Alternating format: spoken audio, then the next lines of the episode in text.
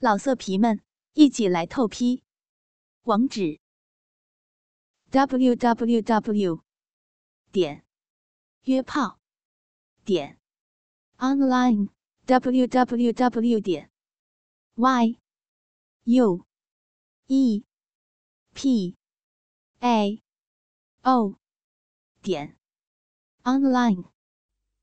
海平在公车上给海藻打电话：“喂。”你出来了没呀？怎么听你那边还没有动静啊？海藻还睡着呢，回了一句：“你起这么早干什么呀？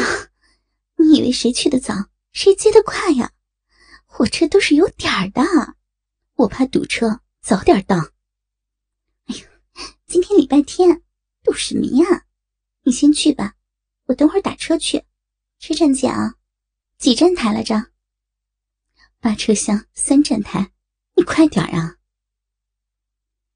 海平收了线，满脑子都飘荡着儿子抱着自己啃呀啃，啃出一脸口水的模样。哎呀，小家伙肯定长高长壮了，有半年没见了。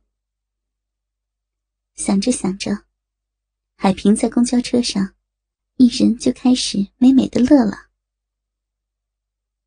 海藻是掐着火车进站的点儿才到的，兴许是要过年了，车站里满满都是人。海平找到卧铺车厢，第一件事就是把儿子从车窗里抱出来，下狠劲儿的亲。哎呦，妈的大乖乖呀，你想不想妈妈呀？你想不想妈妈？海平硬逼着人家回答。他想当然的以为，自己如此思念儿子，想来母子连心，儿子也一定是想自己的。谁知，儿子非常干脆的摇了摇头：“嗯，不想。”海平哭笑不得。姥姥在旁边赶紧接茬：“怎么不想？怎么不想啊？咱可想妈妈了，每天晚上睡觉前。”都举着电话说：“喂，妈妈，给欢欢买糖。”海藻跑到车厢里拿行李，姥姥姥爷一起跟着下来。海平一只手抱着儿子，一只手提个箱子。姥姥拿手直推他：“行了，行了，人多，你把孩子给看好了就行了。丢东西我都不怕，要丢了孩子。”谁都别活了！海平遵命，只抱着儿子，边抱还边亲着。欢欢终于忍不住了，说了一句：“嗯，妈妈，你亲我一脸口水，好臭！”大家都忍不住大笑。海平对海藻说：“哎，对了，你赶紧给苏纯去个电话，让他把蛋蒸上。”那一边。苏晨和小贝在厨房里忙。小贝系着围裙杀鱼，苏晨正在蒸蛋。小贝笑着说：“哈哈，世界终于颠倒黑白了，现在都是女人出去闯，咱们两个连襟下厨房。”苏晨笑，突然问道：“小贝，你是不是打算今年结婚啊？”“哈，是啊，本打算五一的。”但经济上有点紧张，争取十一吧，最迟不超过元旦。苏纯若有所思。哦，那你们打算租房呢，还是买房啊？我们买房，买套小的先住着，等过两年经济条件好了再换。我听海藻说，你们一次就搞定了，买了套大两室一厅。苏纯笑着摇头。还不是你老婆和我老婆两个人的意见，我反正做不了主。你千万不能让两个女人凑在一起，基本上都是商量怎么摆钱的。海藻还好，不太讲究吃啊住的。哎，对了，苏川，你有没有觉得海平最近这一段时间比较忙啊？是啊，他要上班，还要教书，是比较忙啊。不过刚把工作辞了，这两天就闲了。呃，他是不是每天回来的都比较晚？是啊，课都是晚上的。那你见过他学生吗？那倒没有，都是老外，没法交流。哦，这样，你注意提醒提醒他，别太累了。我知道了。哎，对了，小贝，你和海藻最近关系怎么样？不错啊。哦，那海藻是不是也比较忙啊？他一直都很忙，现在上班不都那样吗？啊，你有没有问过他忙些什么呀？没有啊，我不干涉他的工作。我想他属于那种比较勤奋的，所以啊，工资涨得很快。人都是要有付出才有收获的。哦，那你也要劝劝他呀，让他不要太辛苦了。毕竟，家庭生活还是蛮重要的。哦，晚上。小贝和海藻回住处。小贝在收拾海藻父母带来的土产，海藻在上网。海藻，我今天跟苏纯聊了聊，旁敲侧击的问他关于海平的动向。海藻心里一惊，面上镇定的问：“啊，他怎么说呀？”哼，苏纯真是个老实人，我都把话说那么明白了。他居然连一点反应都没有，哎！海藻恼怒的冲小贝发火：“我家的事情，要你管什么管？多管闲事，管好你自己就行了。”哎呀，你别生气啊！我不是不忍心看这个家以后出什么差错吗？欢欢那么小，你也不劝劝你姐姐，你怎么能看你姐姐在岔路上越走越远呢？贝利，我警告你，你不要把你的猜测妄加到我姐头上。你怎么现在跟个事儿妈一样啰嗦，一点都不男人了？小贝吓得赶紧收声。内乡，海平经过激烈的斗争，最终失败了。儿子死活不愿意跟他睡一个床，任他把玩具堆满床。一到困了。儿子就开始往姥姥的怀里钻。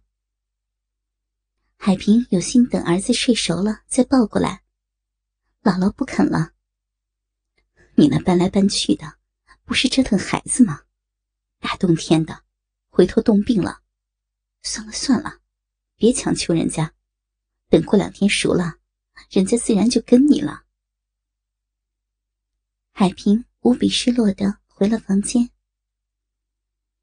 苏纯还戴着老虎头套，夹着根尾巴照镜子呢。这都什么呀？为一小屁孩，让老子我出尽洋相。苏纯爱怜的发着甜蜜牢骚。海平还嫉妒着，早知道不如我戴头套了。都怪你，就因为你戴着头套尾巴，他才不和我亲的，老跟你屁股后边转。从明天起，我带着。呃，不妥吧？跳跳虎都是男生啊，突然明天变出一只女跳跳虎，很不像样啊。苏纯还在那儿冲着镜子摇尾巴呢。我我贴上胡子。海平恨恨地说：“哎，对了，今天小贝还问你的工作呢。啊，他问这干什么呀？”可能是觉得你晚上上班不太安全吧，让我劝你早回家。他真是个热心人啊，还有心思去管人家的事儿，他自己家都火烧眉毛了。我旁敲侧击的提醒他，他这个大傻蛋，居然一点没意识到危险的存在啊！苏纯，我讲的话你一点都没有听进去是不是啊？啊，我昨天晚上怎么跟你说的？你聊什么不好？你是不是故意的？海藻的事情，我做姐的还没说话呢，要你多什么嘴啊？呃，那个，你别生气啊，我其实什么都没说，我就是试探试探他，看他知道吧。万一知道了，我也好提醒你们嘛。其实啊，还不是为了孩子好，希望他以后幸福呀。我告诉你啊，我家的事你少掺和，老老实实装你的跳跳虎吧。海藻送小贝到火车站，跟他吻别。宋思明和太太到机场接小舅子一家，满大街都张灯结彩，眼见着春节就到了。海藻在海平家的电话里跟准公婆拜年。电视里春节联欢晚会正在上演，宋思明一家在宋太太给弟弟买的新房里过年，爸妈也都在。哎呀！这房子好可惜啊！每年就过年的时候热闹一下。弟媳妇忍不住感慨：“你们平时干嘛都不过来住呀？”宋思明笑着说：“哈，这是你姐送给外甥的礼物，那是你们家最后一点。你明天真去啊？”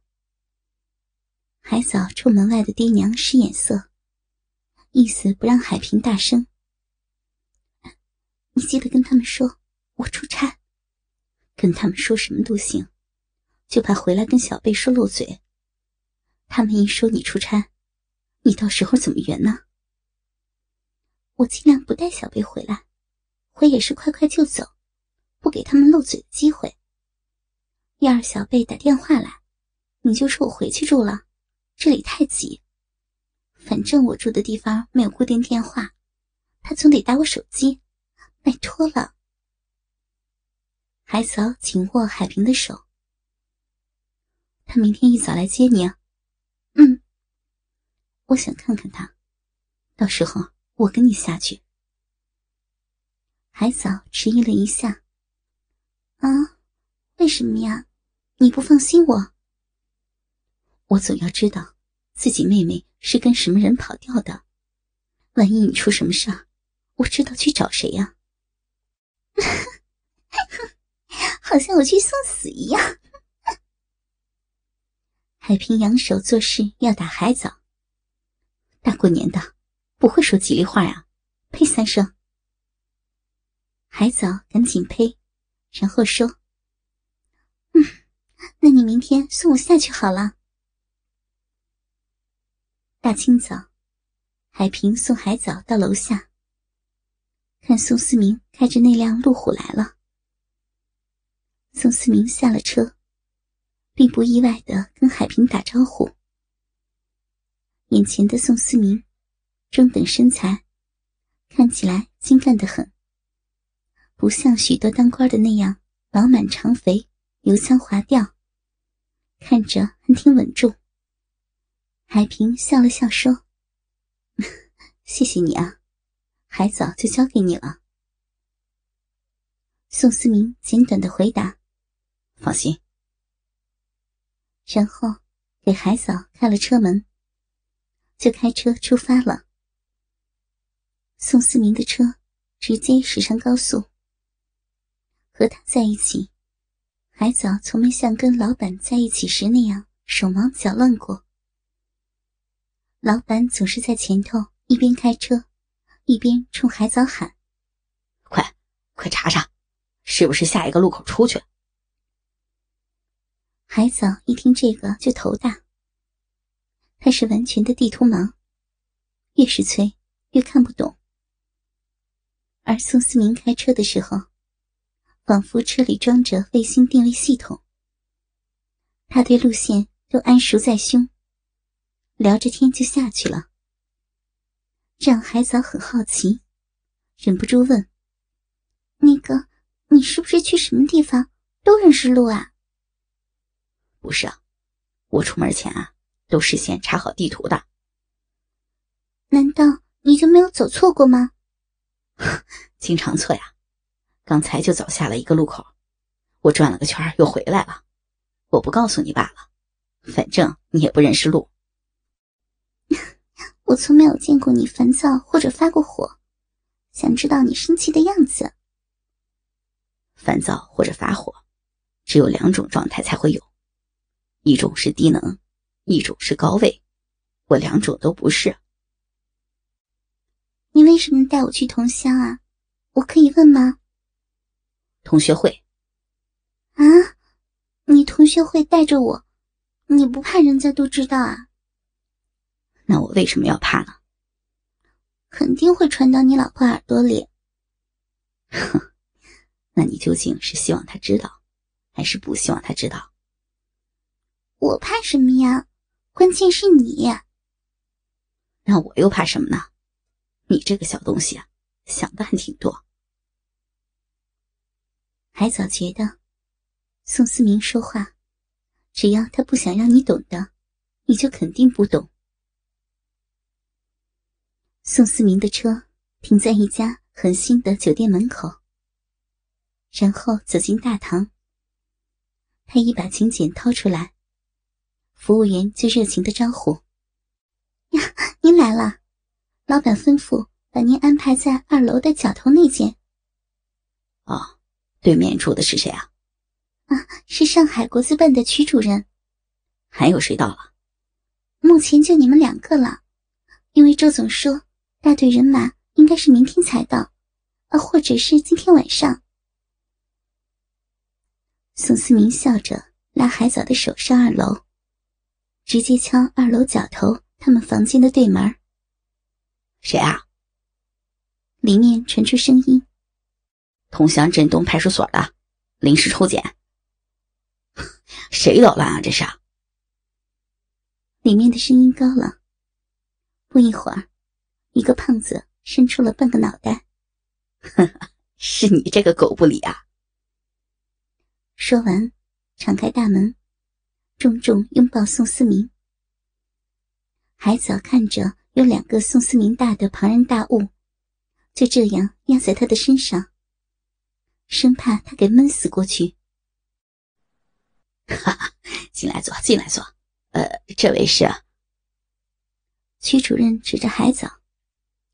宋思明歪嘴一笑，并不答话。对方立刻了解。海藻一踏进门，就看到另一个高挑的白衣女郎，正对着镜子梳头。宋思明一点头，海藻一点头，对方一点头。徐毫不避讳的说：“你二嫂。”海藻的脸腾就红了。这家伙更牛。过一会儿，四个人坐在餐桌边吃午饭。白衣女明显是睡眠不足的样子，哈欠连天，不断的用手捂嘴。海藻不怎么吃，听二人说话。喝点什么呀？随便。喝白的那是注定要败给你这个酒坛子，跟你喝啤的。虽然我在酒精上输你一筹，但在度量上一定要胜过你。说完，拍了拍凸出来的肚子。嗯，这两年啊，你的官位随肚子一起增长啊。什么呀？光见肚子长，以前啊还能搞大人家的肚子，现在就只能搞大自己的肚子了。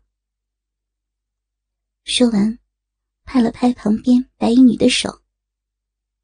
你小子不是号称情圣吗？世人皆醉你独醒，怎么，终于也步入我们的行列了？宋思明给对方斟满酒，叹口气说：“哼，都吃五谷杂粮，都有七情六欲，我也未能免俗啊。不过呢，我既不是空前，也不会是绝后。”我就算个中流砥柱吧。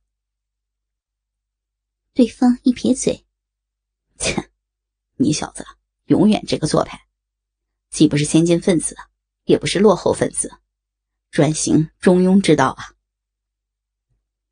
宋思明笑了，说了声干。一杯酒下肚后，胖子开始吃菜，而宋思明却继续坐着，并不动筷子。中庸之道就是中国之道，中国人一直以来就是沿着这个轨迹走的。看着不偏不倚，却是特立独行。他既不会迎合时髦，也不会沦于堕落。这种中间状态才能在维持自我过程中保持最大的空间。你走得快了，容易脱离队伍，枪打的就是这种出头鸟。而且，风转向了，来不及掉头。你走得慢了呢，很容易被人理解为迟钝、愚笨，被自然淘汰掉。所以啊，我看中庸之道最好。宋思明微笑着看胖子吃菜。是啊，你这小子一路走来四平八稳，没有任何起伏，从没有站错过队伍。这跟开骰子赌大小一样，每次都押对的可能性几乎为零。说说，你是怎么做到这个的？我，因为我不去赌，赌是一种运气，人哪能靠运气过日子啊？我就老实干活，不闻窗外事。不论谁上，都需要干活的。你只要老实干活，总是不错的。老色皮们。一起来透批，网址：w w w 点约炮点 online w w w 点 y u p a o 点 online。